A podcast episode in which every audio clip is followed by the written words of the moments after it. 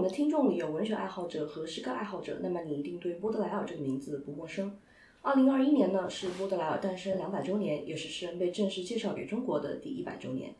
对于中国知识界而言，波德莱尔是一个划时代的文化符号，他影响到了包括徐志摩、戴望舒、北岛等等等等中国现当代诗人的诗歌创作。这期节目主要聊的呢，其实就是波德莱尔。华东师范大学出版社最新出版了《波德莱尔与中国》这本书，是由复旦大学外国语言文学学院法语语言文学系副教授杨震老师主编的。然后书中呢收录了文史以及学术史上具有标杆意义的诗人，以及波德莱尔的研究专家、文化研究和比较文学呃研究学者的作品，以及波德莱尔在二十世纪二十至七十年代在中国的接受性的啊、一些代表性的研究。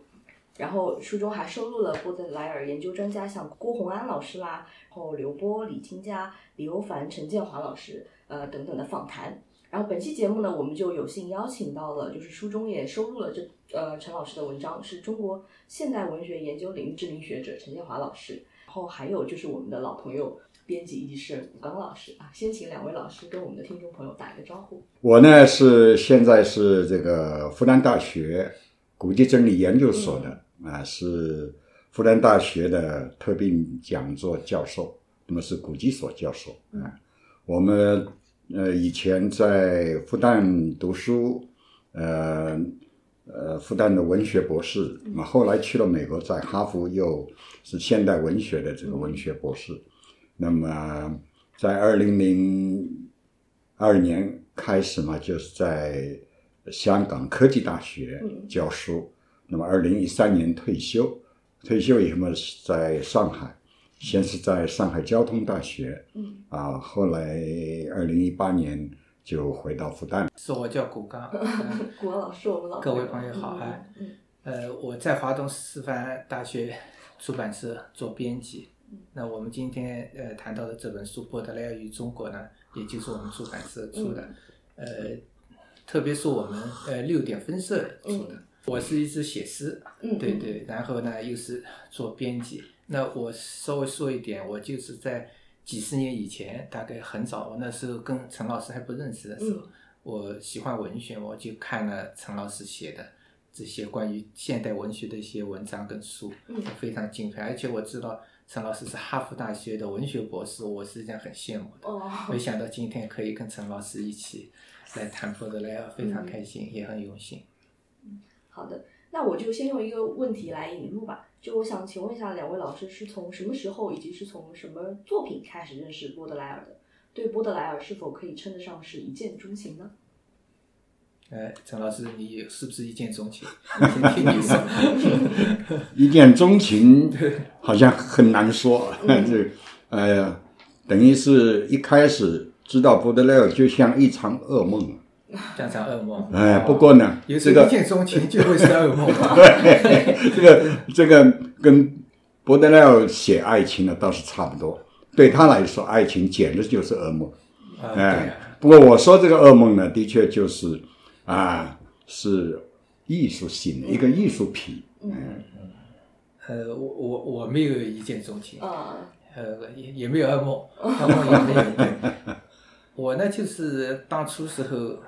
呃，接触波德莱尔确实很早，那我肯定没有陈老师早，但是我好像是八十年代初期，那时候喜欢文学，那么就看看了波德莱尔，当时翻的书很少嘛，嗯，我记得印象特别深的就是除了二之花，还有一个《巴黎的忧郁》对，这本书，哎呀，我印象特别深。呃，这本书我当时反反复复看了，嗯。呃，但看是看，因为当时我钟情的东西还还有别的，啊所以不见得是一见钟情，但印象特别深。我呢，这个最初接触这个波德莱尔呢，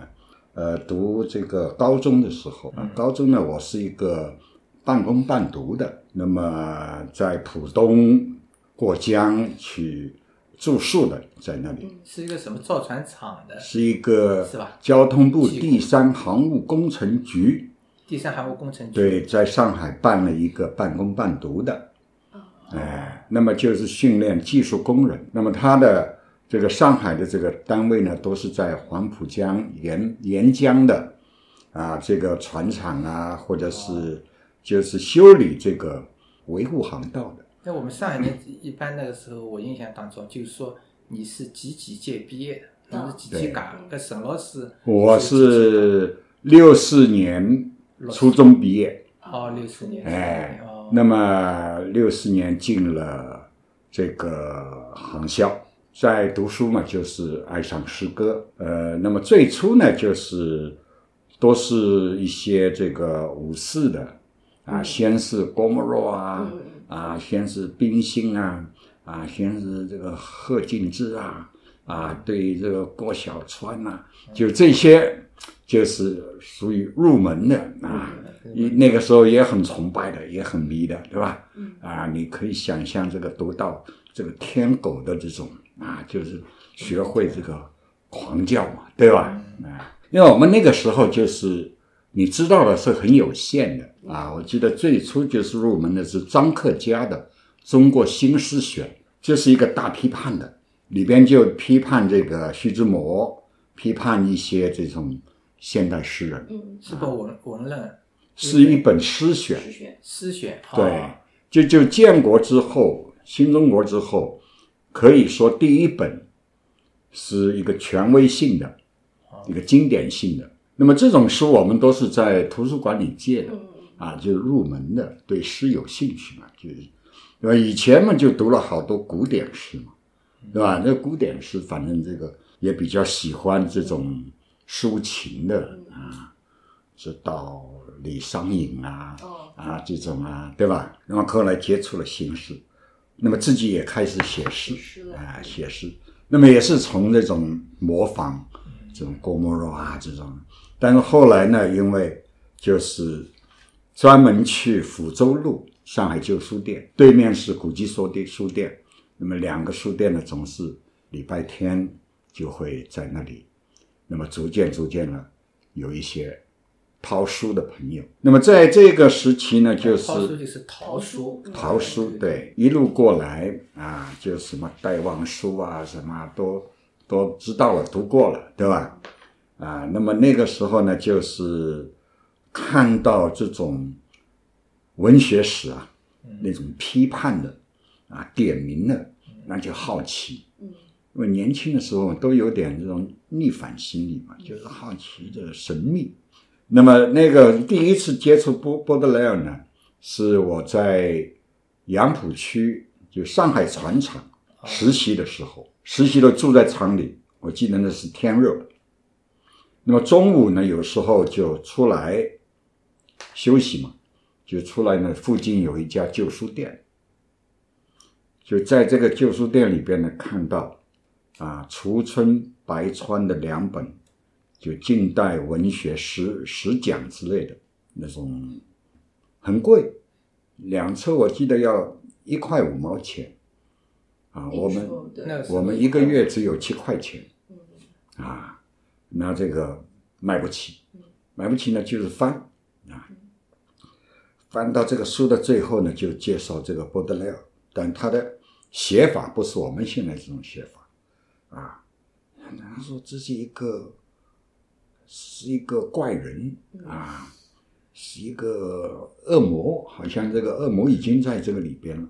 然后他摘了一首诗关于死亡的，然后这种死亡就是这种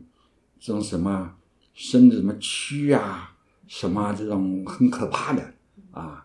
那就是我刚才说的这个噩梦啊，就这个意思，也就是根本打碎了我对诗的那种啊，诗是唯美的啊，对吧？哎诗是抒情的啊，但这个怎么会是这样啊？但是呢，它上面介绍呢。他是一个现代诗人啊，这个是名气非常大啊，影响非常大，那就觉得好奇嘛，对吧？啊，那到后来因为喜欢那个戴望舒，那个时候戴望舒呢，就是一九五七年的时候，艾青为他选了一本叫《戴望舒诗选》，嗯那就比一般的这种就是看的多了，那也很喜欢那个戴望舒。啊，那么你就是也听说，就是他自己翻译过波德莱尔，啊，就叫《恶子花夺鹰》，啊，那就是魂思梦想啊！哎呀，因为好像对吧？这个看到的都看到了啊，什么呃，那个时候李金发也已经看到了，也是个怪才，对吧？啊、但是这个波德莱到底是怎么样子的，对吧？呃，但找不到这个书找不到啊，因为我们礼拜天去福州路的上海旧书店呢，就是因为他每个礼拜要上架，嗯收到的旧书，有的都是在三四十年代出版的，就这种旧版的。虽然图书馆啊，这个旧书店也是经过挑选的，因为有些实在认为有毒的或者是反动的，这个就不卖了。嗯但像这一类呢，他还会卖的啊。那么后来呢，是怎么会呃，就是牵涉到我们有一个朋友，他叫朱玉林嗯啊，就是你提到的。嗯那么有一回在旧书店碰到，因为不认识，只不过就是面熟了，因为这好像每次老看到哎，老是看到他。然后有一回就是大家就说，哎，你你在找什么书啊？你在找什么书啊？啊，我说我就说我在找这个戴望舒的，啊，啊，他就说一的不灵的，一的不灵啊，那简直是把我震撼到了，对吧？对哇，一大王，那你是哪路神仙呢？对不对呀、哎，啊，那到下一个礼拜呢，他就给了我四首他翻译的，嗯。啊，那四首呢，也就是一一个是厄运嗯。啊，还有这个异域的芳香啊，还有是一个秋天小曲，还有一个这个秋天小曲，就是还有一个什么这个爱情什么，反正。嗯。啊，那这个我一看就是就要着迷了啊，因为这几首嘛就在在波德料里边对吧？你说异域的芳香，这个是是非常经典的，对吧？啊，那么因为这个姓朱的呢，他原先是在四十年代末呢，在北大西语系哦，对的是是啊朱光潜的学生，啊，哦所以他这个后来呢，他就到上海同济嗯学建筑工程。后来因为他身有毛病，啊，一种慢性病，就到上海来休养。嗯啊，休养嘛，就是他反正来去无踪的，我们也不知道他怎么一回事，对吧？啊，就是跟我们认识，我们后来呢，就是经常在一个钱玉林家里，嗯，就在这个旧书店斜对面，啊，这个，哦他家以前在那里，我前玉林我我也碰到过，哎认识，他们叫他老夫子的，对吧？哎，因为他学问很好，学问很好，哎，曾经是在慈书出版社编过这种什么文化词典之类的，嗯嗯，啊，到他家里就谈论这些。那就是两位老师在同时间就在阅读布德莱尔之外，还有没有就是阅读其他的法国文学？就国王老师是不是更加喜欢，就是相比波德莱尔来说，是不是更加有更钟情的法国作家？呃，倒不一定有。我觉得呢，波德莱尔就给我一个印象啊，嗯就特别深的印象，就是他写城市，嗯，对，哎、而且呃，城市的那些意象，有的意象呢，甚至是不那么唯美的，嗯甚至是是很肮脏的、很阴郁的。这种意象给我的呃当时呢的想法的话，其实挺合拍的。因为我那时候到了八十年代、七十年代末、八十年代，已经我已经记得初步有那种就是对现代性的一个一个感觉了。我已经有那种警惕了，就从我开始写诗的时候，我就有那种警惕。我觉得抒情的东西呢，容易造成一个呃，就是局限或者呃俗套的东西。波德莱尔给我特别深的一个印象，就是他的主题跟他的意象一下子就很吸引。嗯那么对别的一些作家呢，呃，那是后来了，就是法国的后来的象征主义的一些作家。那当然我我也是挺喜欢的。所呃以也是先阅读了波德莱尔，再去进入到别其他的法国作家的。对对对，但波德莱给我的印象恐怕跟陈跟那个陈老师呢还是有点区别，因为他好像没有那么就是说那么使我做噩梦啊，或者那么让我一见钟情啊，倒倒倒没有，就是印象特别深。我们古刚老师现在的诗好像也跟上海这个城市大有关有系。关系。呃，我可能这个跟波德莱尔有点 有点关系。对对是，法国文学这个就爱好文学呢，的确这个法国文学是少不了的，对吧？嗯。那么实际上在接触波德廖之前呢，呃，一个是傅雷的巴尔扎克，嗯嗯嗯。这个是从小伴着长伴伴着我们长大的，对吧？啊，像这个欧维尼格朗德呀，对啊，还有什么贝伊呀，嗯。啊，还有这个邦斯舅舅啊，都是那个时候啊，就是对于呃巴尔扎克啊，反而后来看到那些翻译的就不喜欢，就给傅雷好像笼罩了。笼罩了，哎，他这个东西就像巴尔扎克就是这样的，好像哦哎。那么还有呢，对我很有影响的呢，就是罗曼·罗兰的啊，这个约翰·克里斯多夫，那也是在旧书店四大册啊买的买一套啊，呃，还包括书香有一本叫《范石榴集哎是》，一本译诗集，翻译的啊，那么它里边也有一些法国的翻译的诗，魏伦啊嗯什么秋歌啊，也翻得很好，啊，所以那个时候还有对我印象的是一个啊梅里梅，啊，梅里梅小说家，那也是在旧书店买到的一本他的短篇小说，啊，那种里边有一种那种啊，有些神秘的啊，有一些那种奇怪恐怖的啊，这个影响非非常深。就我们现在来主要聊一下《恶之花》这个作品吧。就是我们刚刚其实也有提到，就是波德莱尔写城市嘛，《恶之花》其实就是他笔下的巴黎。然后也刚刚也有提到，波德莱尔是恶魔诗人，就是他写出来的嗯这些东西都是情欲的呀、罪恶的呀、腐朽的呀。就是两位老师是怎样理解这部作品的，以及我们可以单纯的从伦理学的角度来理解它始终关于美的意象吗？特别想听听陈老师为什么会做噩梦。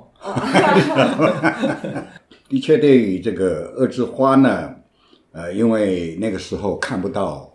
全的全，对吧？哎，那么呃，那么对我来说呢，的确就是因为跟那个朱玉林的那一段，嗯对吧？呃，那么平时呢也，呃，他陆陆陆陆续续的给我们一些诗啊，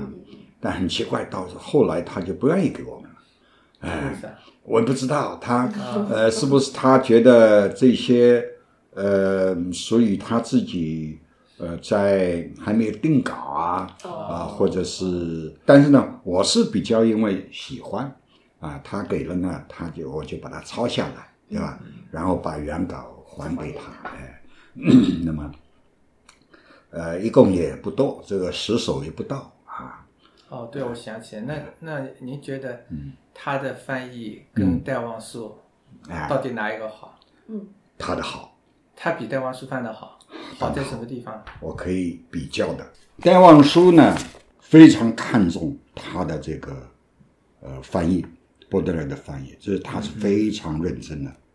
啊。嗯。但呢，他自己觉得就是在处理，因为戴望舒呃这个波德莱尔的问题啊，他实际上是从古典过来的，嗯嗯嗯他受浪漫主义的影响非常的深。嗯。那么他形式上的基本上是古典的，嗯嗯。是吧？那么他们什么押韵啊，这节节对他们那种格律，十四行啊，十四行的，那是很严格的有几种样式什么，它不是自由体式，嗯哎，基本上还不算还算，不算，还不算。那么戴望舒他只不过是翻译了二十几首，我为什么说这个？呃一共只不过是八首诗，但是呢，为什么说戴望舒翻的不灵的？嗯，就是难在处理音部跟韵脚，这个难还是表面的，我觉得。嗯为什么说穿了，你就是这个诗歌的翻译啊？大致上来说，我们不光是戴望舒，我们讲这个钱春云，嗯嗯讲这个这个郭洪安，嗯嗯，啊对，我觉得就是翻这种现代诗啊，最大的问题包括跟翻译小说、散文一样的问题，特别是诗歌。嗯。也就是说你是从现代汉语的语法逻辑出发，嗯嗯。还是你这个语言本身是在中国古典里边已经是融汇过的，从那个出发，嗯，这个就两样。了，哎，这个很重要，这确实很重要。这就两样了，这是吧？完全两样。也就是翻译这个问题本来就是说是一个争议很大的。有人说，呃，根本诗歌是不能翻译，但现在谁也不能说他反对翻译，但是翻译又有直译啊，有意义啊这些，对吧？这个谈论翻译的都是。那么，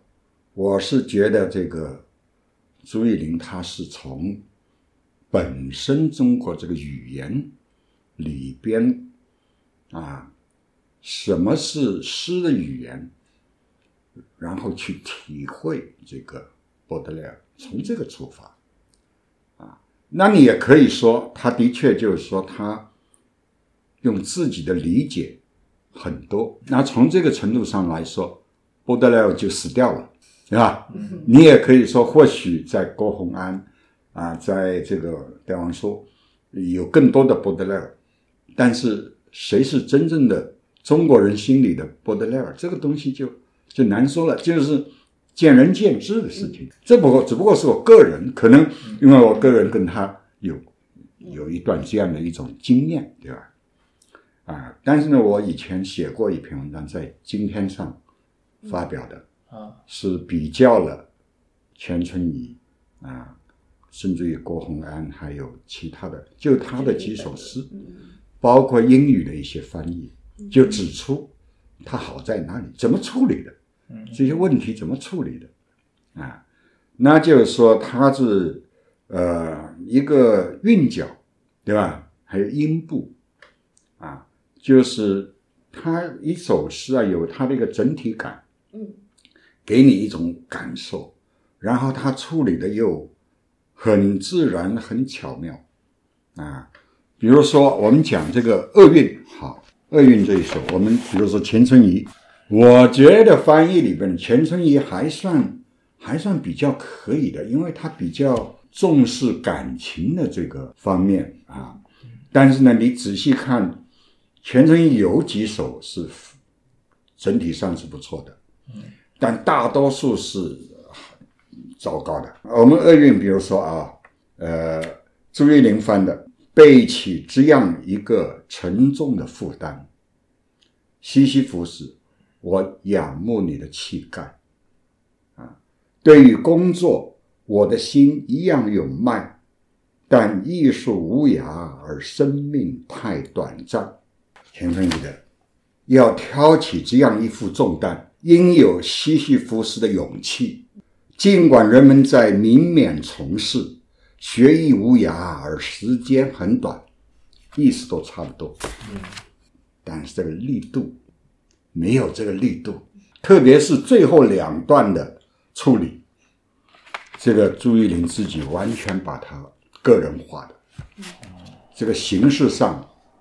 是啊，但是你读下去就是这个神韵呐、就是波德莱尔对于。诗人这样的一个厄运的这样的一个最后两段，他这个字句啊是学这个新月体、新月派的，把他这个他这里最后两段，许多珍宝沉埋在黑暗和遗忘之中，永远长眠。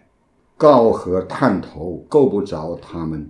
好花自伤，许多真土放甘美，却又神秘的清香。在深深的寂寞中怨恨，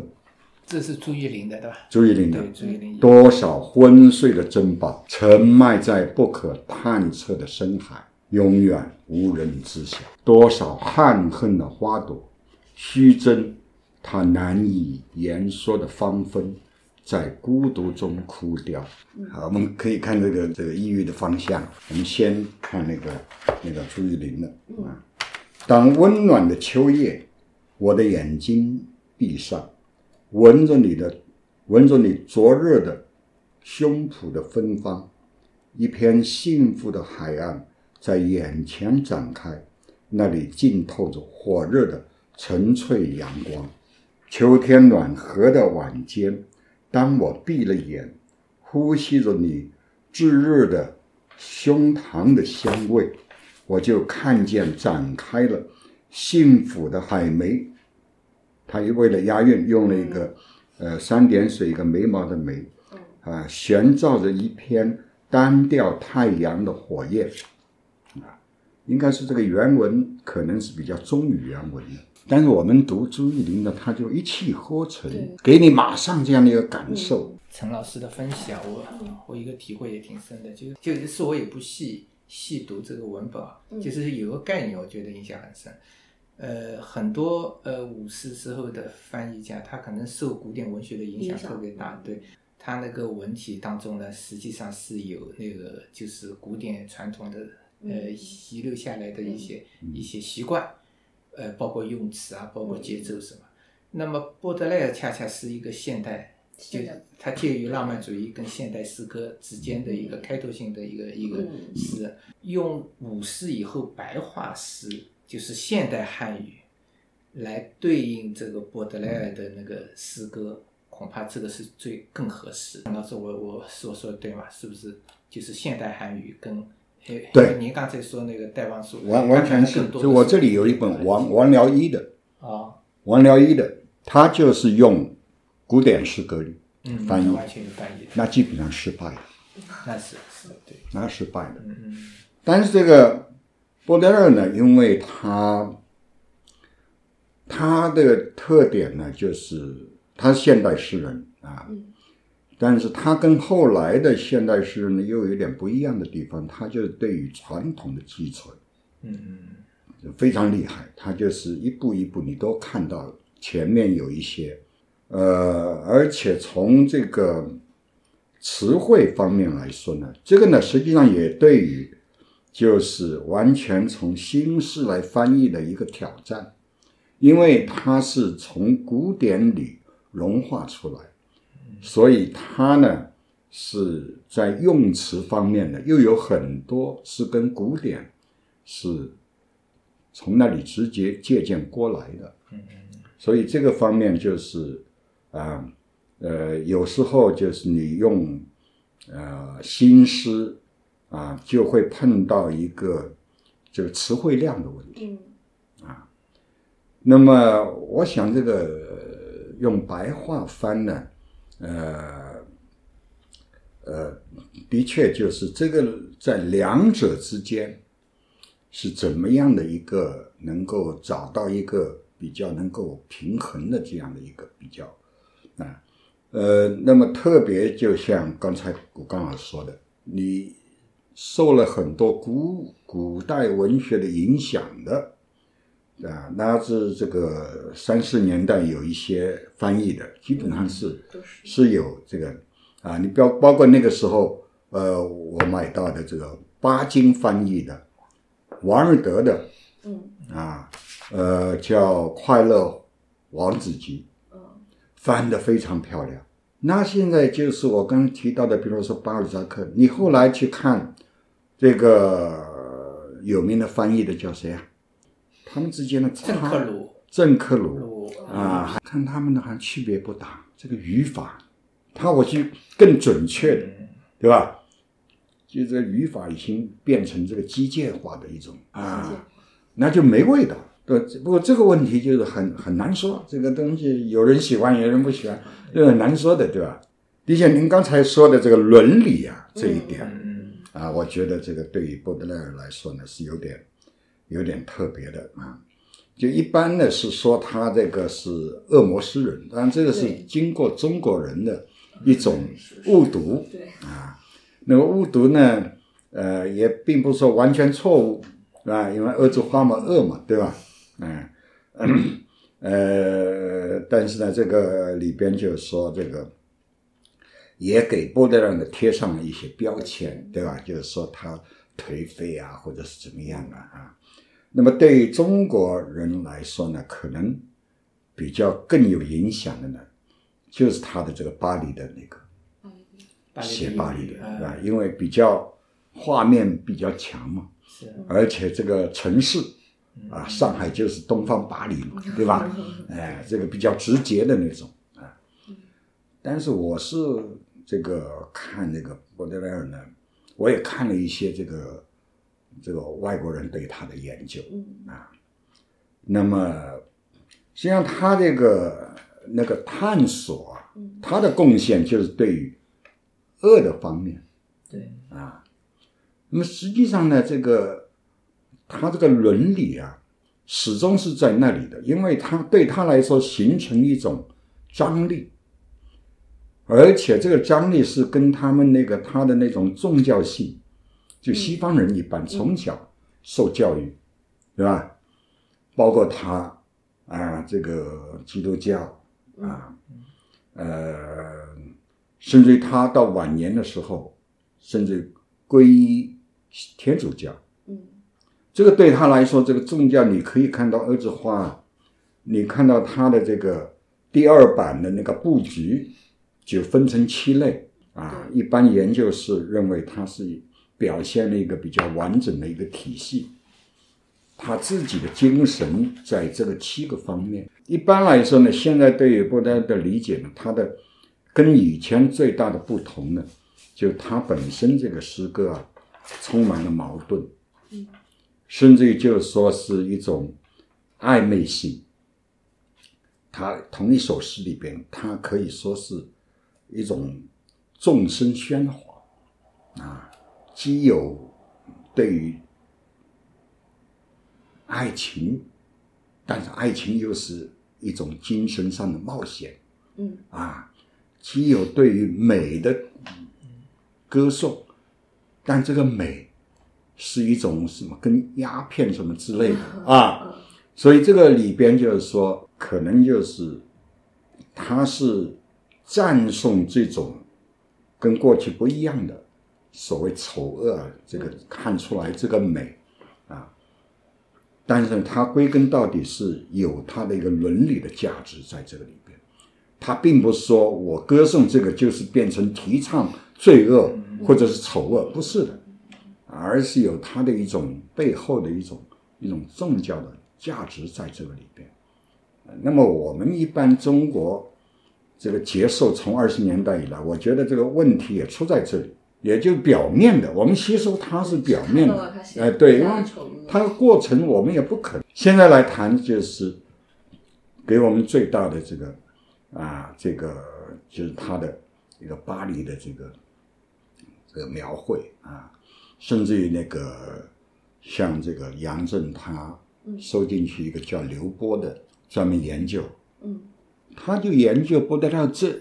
这几首巴黎的，写成一部六十万字的大著啊，啊，就是专门谈这个，哎。刚才讲到那个伦理，我呢就就想起来了，嗯就我以前早期的时候，就是特别读那个《巴黎的忧郁》嗯这本书的时候，呃，跟我为什么那么合拍呢？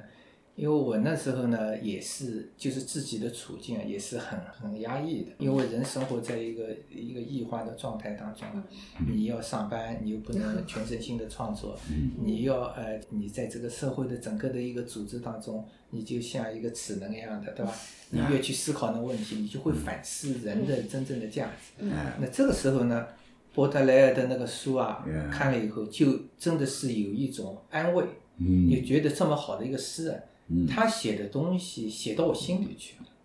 我也是这么想的。虽然很很很阴郁，嗯但人在某个阶段确实是很阴郁。对对对，你不能说人永远是阳光的，嗯对对吧？所以波特莱尔写这个阴郁，它是一个所谓的真，嗯，对吧？那真实，非常真实。对嗯但你不能说我写出了真，我一定是去宣、宣扬这个真，对吧？这是这是两个概念。所以他倒写出了这样的一个状态，而这个状态呢，正好又是跟现代社会这个全球化的这个工呃工业化的社会，嗯这个整个人的一个普遍的状态，尤其是我们现在又有一种焦虑的状态。哎。呀，我觉得好，就是而且它里面有一种虚无，特别虚无，这种虚无人有时候也会有的，很对。很自然的呀。那么，呃，我但但是我现在啊，我后来看了就是艾略特，就是借艾略特的眼光去，艾略特写过一一篇文章，就是写博德莱尔的。我看了他的文章以后，哦，我倒哎很又很有很有启发了。嗯。呃，我是觉得呢，我当时我跟那个博德莱尔的共鸣，嗯嗯嗯。也仅仅可能是一个层面的。嗯。比方说，我因为这次要来讲，我专门昨天看了那个艾略特写波德莱尔的这篇文章，我写了以后看了以后，我就很有感触。嗯艾略特就说说波德莱尔呢，他曾经呃，他曾曾经实际上他说过，他写过的，他写什么呢？他说。波德莱尔说：“说真正的文明，就说文明啊，嗯它不在文明当中，呃，不在煤气当中，就是有了煤气，有了电灯，对对吧？？那个时候工业革命，哎，工业革命、嗯不在蒸汽当中，蒸汽机的发明，嗯对吧？不在蒸汽中，也不在转桌上，它存在于什么原罪的痕迹不但嗯缩小当中。哦什么叫原罪的痕迹呢？哎，那个艾略特呢就觉得波德莱这个话很有意味。嗯嗯嗯就波德莱尔看出的文明，为什么说，呃，他不会简单的依附于那种工业文明所谓的进步，他会反过来说，在原罪的痕迹当中，这个一方面可以看出来，波德莱尔实际上他的宗教感是很很浓的嗯，对对吧？对？因为他家里就是就是那个呃天主教啊这种痕迹，哪怕他不一定信仰这个外在的很嗯那那些表面的仪式，但是他内心他实际上是很质疑或者他觉得很迷惑的。嗯。那么在后最后呢，那个艾略特就说，他说那个当时还有个有个诗人叫休谟，他说休谟说过一段话，这段话他说如果波德莱活着，他肯定会认同的。这个话我觉得非常非常非常有意思，嗯它是什么意思呢？这话就是说，根据一些绝对的价值啊，嗯人类呢被判定在本质上有局限性，而且是不完美的。嗯人本质上呢是坏的，他只有在伦理或者政治的约束下，才能完成有价值的工作。嗯因此，秩序就是说维持这个秩序啊，不仅只是消极的，因为秩序有时候会带来压抑。就我刚才说，我年轻时候觉得那个秩序对我压抑，对吧？嗯但是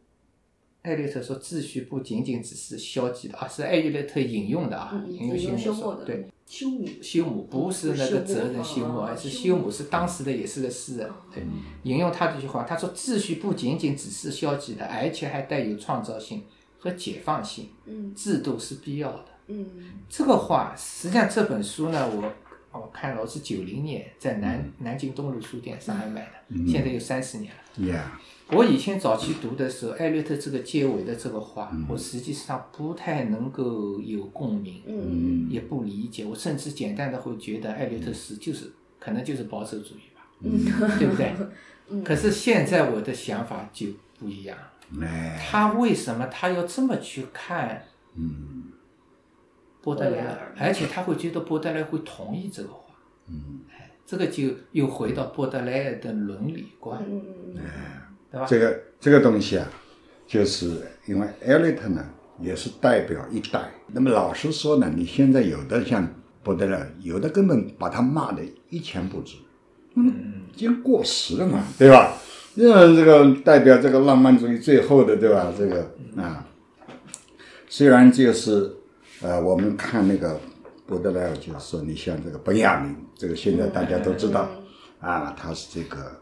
这个资本主义这个啊高度发达的时候，又是一个最后的这个抒情诗人。那么你说这个像这个刚才古刚老师说的这个这个啊 e l i t 就是啊是一种实际上已经转变了，因为 e l i t 对 e l i t 来说，抒情诗已经是一个过去的时代了。而且 L e l i t 所面向的，对吧？就是我们现在更加现代的。但我是觉得，在今天我们去这个啊，的确就是刚才这个所谓这个制度的这个问题，实际上是就是一个文明的问题，对吧？我们今天就面临的最流行的现在躺平，就是蕴含了这这个里边，你无力反抗，因为制度本身它代表了一种文明的进程，只不过这个里边就是说是作为这个诗歌的一个伦理，嗯，也就是跟波德莱尔式的那种纯粹的逆反，嗯啊，或者是反抗啊，就是这里边就是有有这么一个区别在这里边。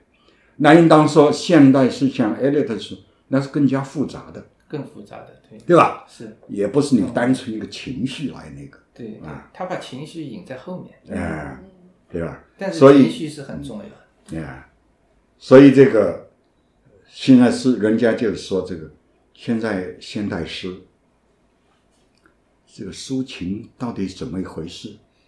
这个诗歌，这个中国有那么源远流长的这个诗，这个抒情抒情诗的传统啊，那那里边有很多讨论啊，包括从呃这个朦胧诗以来啊，就从听的变成看的啊，或者是啊，这这个都是现在就面临的一个一一个比较呃一个难以解决的，实际上啊，但是这个呃，我们现在来看那个波德莱尔啊，就是的的确就是说，但是也反过来可以来问啊，这个呃在现代这样的一个城市当中，抒情是不是还有可能？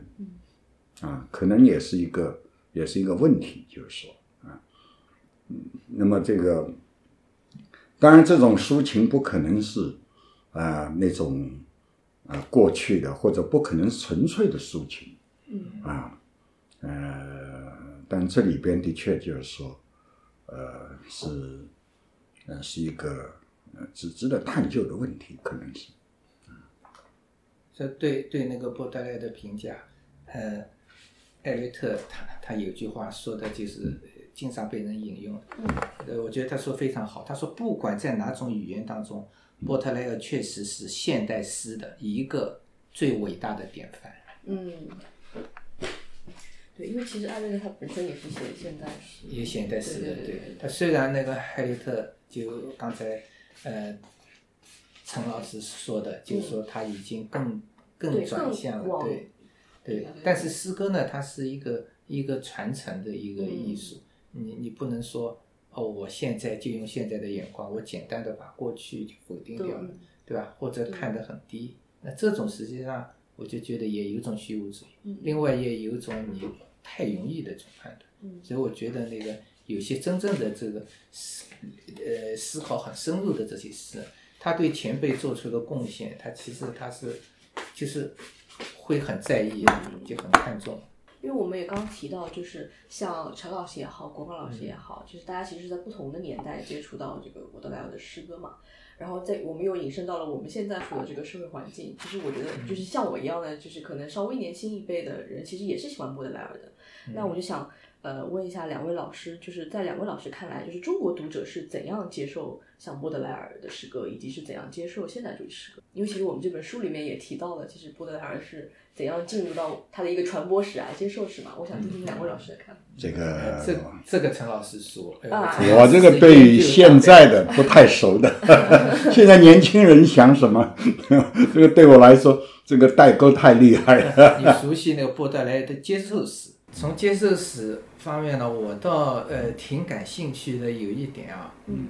我我我因为很早我就读了陈老师他自己创作的诗选。嗯陈老师实际上是我们上海写作现代诗的写作，就是文革以后的啊，文革之之间的当时的写作，其实是先驱，哦我非常敬重的。因为我们现在一般觉得，呃，朦胧诗是是现代的，就是呃后期的我们的诗歌的一个开头，但实际上跟这个同时间的陈老师做出的贡献非常大。那我刚才说感兴趣什么？那陈老师你我们讲到接受史嘛，就就陈老师您自己的创作当中，就您写的诗歌当中，肯定也多多少少受到波德莱的影响，嗯嗯这是最现成的接受史，嗯对吧？嗯有没有？我倒想听听这个呃这方面给你的启发，或者有没有直接是有的影响，是有的，但是呢，也就刚才我说的，因为我开始进入从新诗，而且这个新诗呢，就是从呃比较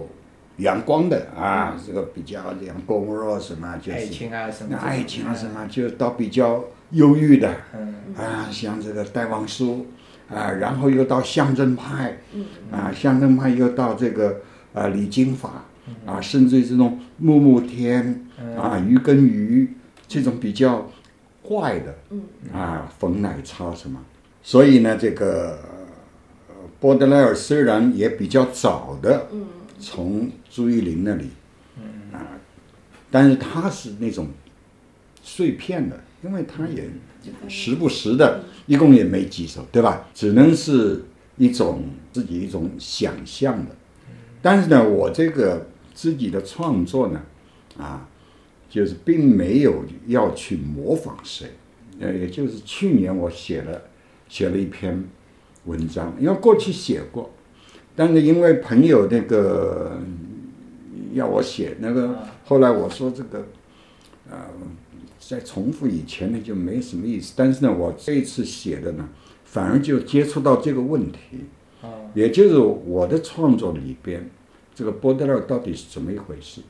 对，那么实际上许多东西我自己也不觉得，但再去看呢，的确这里那里就是我所接触到的有限的波德勒尔，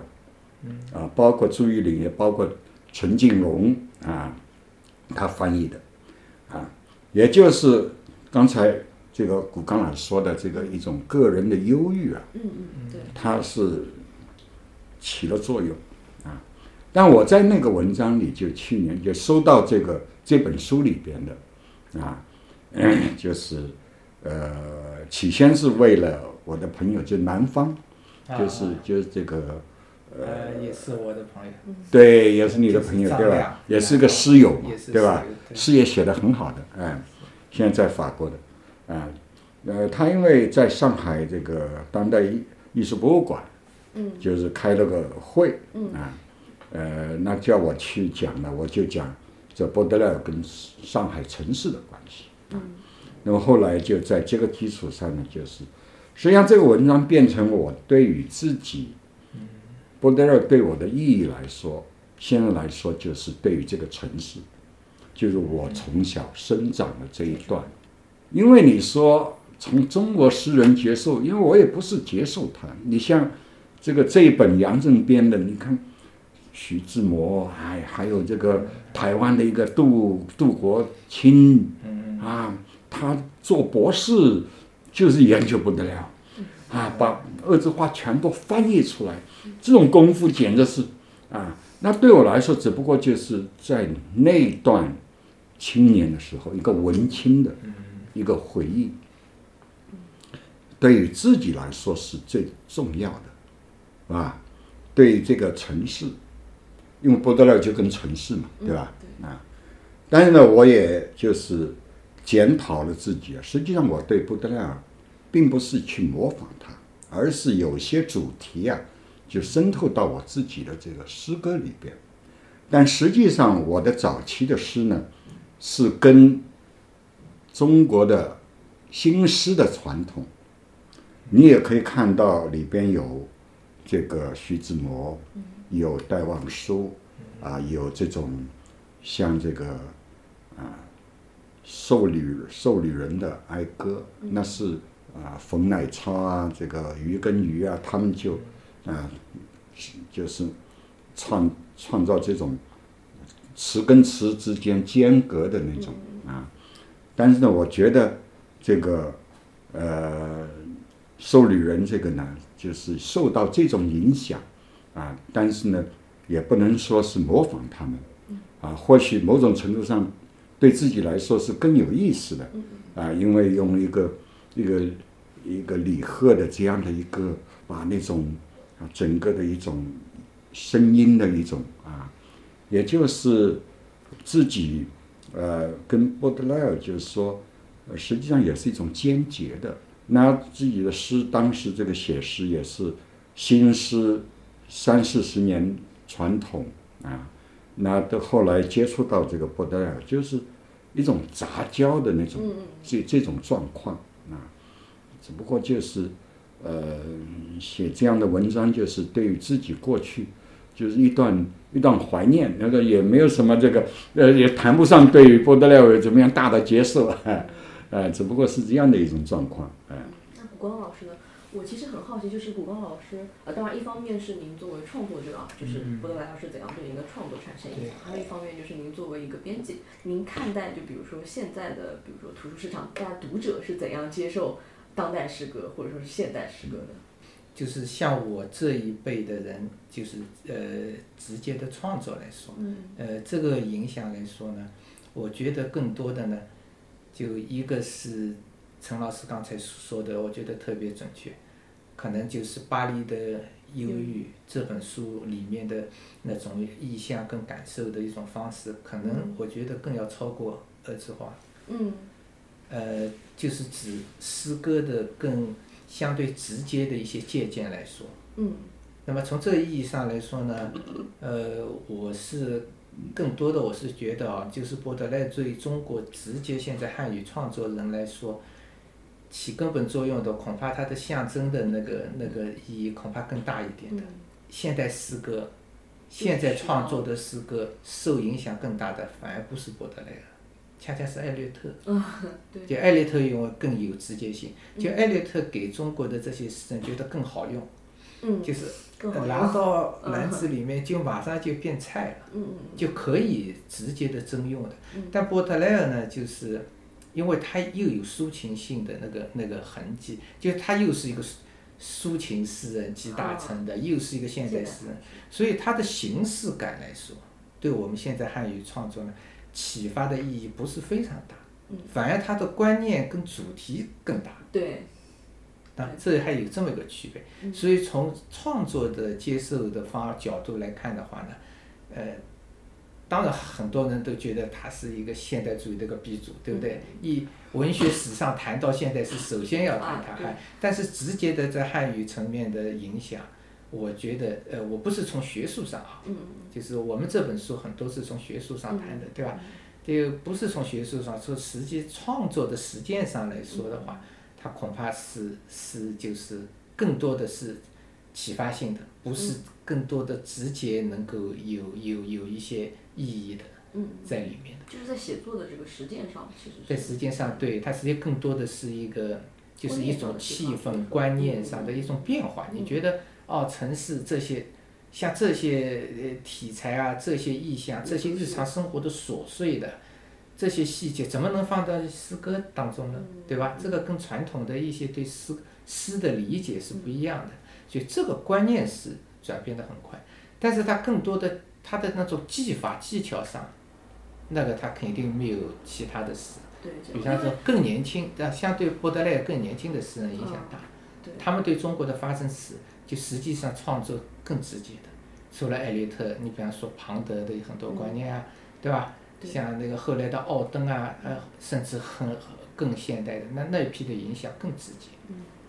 对这一点我是同意这个吴刚老师，就是说，呃，波德莱尔就是，首先他的形式，那么讲究这种音律或者怎么样，这个对我们来说有点像中国古典跟那个，对吧？哎。那么实际上就是从艾略特之后啊，你看那个啊，不光是艾略特之后，之前已经开始了，也就是他们，比方说这个法国本身的这个超现实主义啊，就是呃，你到这个一直到庞德，到后来这个，哎，也就是对于现代诗，或许这一点上，我们就。对于这个新诗，也就是白话，对于中国诗歌传统的意义，这个诗的一个观念就是自由，嗯嗯嗯，对吧？就带来自由，甚至于就是说，在这样的这个自由的这个空间里边，就有很多可可能性，啊。那么你像贝莱特之后，就是许多技巧，我们从技巧的层面，那发展呢，就是啊，直到现在，你几乎说。怎么把日常语言变成你的这个诗歌，对吧？这个对于布德勒是不可能的，因为布德勒他，人家就批评他太戏剧化，呃，就是他比较更加做作，啊，太夸张那种。哎对，但是这个这个这这这个就是说，你现在就是啊、比较呃追求呃日常语言呢或怎么样啊，这个的确就是说是可以说是还是形式还是有呃还是有巨大的可能性在这个里面。那是。那么从一般的，呃，因为我又是编辑嘛，嗯对，从一般的读者嗯哎来看的话啊，呃，就是有一点我觉得也是一个问题，是什么问题呢？呃，就像陈老师刚才说的，为什么像我们更喜欢，比方像傅雷翻的，嗯对吧？翻的这些法国文学的书嗯，而现在这些翻译呢，我们觉得好像淡而无味。为什么呢？因为那些以前武士时候，他们有传统的功底，所以他们对语言的那种这个张力很大，呃，很有意味。嗯这个语言好，甚至有的是半文半白的。嗯那个那个就看上去这个语言就就很好，但是我们新一代的读者，年轻的，就受后来翻译文学的影响，后来翻译文学呢就翻的太口语化了，就他没有旧学的功底在里面，所以他那个语言就没有那么丰富，没有那么丰富。那受了这个影响以后呢，呃，其实有一个就是这种不好的影响造成这个弊端。就使得广大的一批文学青年，他们就会把这个文学的感受就定格在这样的一种文体上面，泛译文体上面。嗯他们觉得读上去很舒服，嗯能够多多少少能够触动人的，就是能触动他们内心的一些感受。那么，这个影响实际上时间长了以后啊，嗯，我我我觉得对那个文学的理解，其实你首先你不能进入到一个语言层面里面，因为语言是很复杂的，语言并不是一个简单的一个工具，我就反映一个外在世界，反映我内内心的感受，不是那么简单。语言本身它又是很复杂的，它它仅仅是一个像一个载体一样，所以这个语言它的复杂性。又恰恰要对应我们现代的经验，又是很复杂的，对是吧？所以，当代很多读者呢，他比方说对特别复杂的诗歌，或者特别有现代感的诗歌，他觉得读不进去。其中的一个原因就是我刚才说的，他接受那种看上去是有诗情画意的、有文艺腔的这些翻译文体，但其实这种文这种文体其实恰恰是很弱的。他把真正语言的那种厚度的东西抹平了。呃，我我想就是，如果想真正的就是深入的去理解文学的人，就很多文学青年要有这个意识。嗯，这点非常重要。没有这个意识的话，你你实际上你读两个不同的译本，哎哎，就像陈老师刚才正好对比，对吧？你就嗯找不到一个方向去对比，到底哪个好哪个不好？你觉得自己好的。实际上是受你过去的惯性的影响，你读了这一批外面卖的好的一些译本，但恰恰卖的好的很多的译本，它销量是大的，但你像内行的人看了以后，就觉得这个译本实际上并不一定好，文体准确性都有问，可能它符合文学青年的一种阅读习惯，所以这个是当代啊，我觉得就是呃阅读的时候，阅读诗歌的时候要有这个意义。因为我们这本书的主编杨正老师应该也是研究布德莱尔的专家嘛，然后我就想问问两位老师，就是在之前还有没有一些中国文学史上的布德莱尔的粉丝啦？然后有没有一些文坛轶事可以分享给大家？当当然，这个文学史上，呃，流传的有一些什么恶魔诗人啊，或者怎么样，这个，就我想这个在杨震编的这本书书里边呢。他就收了李欧凡跟那个 Hans Sossi，叫苏元熙教授。这个呢，我个人也是参与的。就是在 UCLA，他们两个人合作开了一门这个阅读恶之花啊，当然也有其他的，但一开始啊，李先生就讲野草跟布德莱尔。哦。哎，那这个那个苏苏教授呢？啊，他这个，他这个中国通很年轻，耶鲁毕业的，当场就是背诵法语，背诵波德莱尔，哎这个厉害。哎，那个，那么我们当时都要做报告嘛，啊，用英文写报告，啊，那么我因为个人有这样一段经历嘛，所以就也是写了个波德莱尔的一个报告啊，那这个英语就是根本就是比较差的了，对吧？哎，但是呢，他这个批呀、啊，这个还蛮认真的，哎，呃，就是，那么那个时候呢，就是啊，我们就是开始更多的这个，因为市面上各种译本也越来越多了，嗯，啊，我最近看了一些这个四十年代的，啊，姓汪的一个叫什么汪什么敏啊，四十年代啊，专门学波德莱尔学的很像的，哦，学波是学波德莱尔的写作吗？写诗，写诗，哎，当时有几个，一个是陈静荣，嗯，还有是汪什么敏啊，就是还有一个姓王的，但我是觉得他们就是比较表面的，啊，怎么来渲染那种颓废啊，或者是当然这方面，就中国新诗以前做的很少，啊，那看起来比较特别，但真正的就是你去看这个布德尔，就是我刚才提到过的，就缺乏那种一种内在的张力，而是一种表面的，好像就是模仿一种一种颓废或者怎么样。呃，我们现在经常觉得波德莱是恶魔诗人，嗯是一个很颓废的，对吧？但是有一个意思哈，我觉得也蛮好玩的。嗯他呃，波德莱尔到后来，他甚至他提出申请想加入法兰西学院。对，哎，法兰西学院是特别正规保守的那那些文那那那那些等于是嗯。是一些传统的一个一个机构呀。这个机构当然地位非常高，那恰恰是获得那个人要反反叛反对的哎这这些一个机构，他为什么他要呃他他要递申请，准备去去那个申请？当然，他后来呢有别人劝他，呀别人跟他说意思，呃，有有有过一个诗人劝他，呀呃，意思说我不是不支持你，但是呢，你犯不着花那么多精力要进到那个里面去，对吧？好像是一个申波夫还是谁，哎，还是比较是比较有名的，比较有名的哎哎。那么波特莱尔当然最后一刻撤自己撤销了撤了，撤了。但这里给我们一个一个什么启发呢？就我们往往永远我们看一个诗人，嗯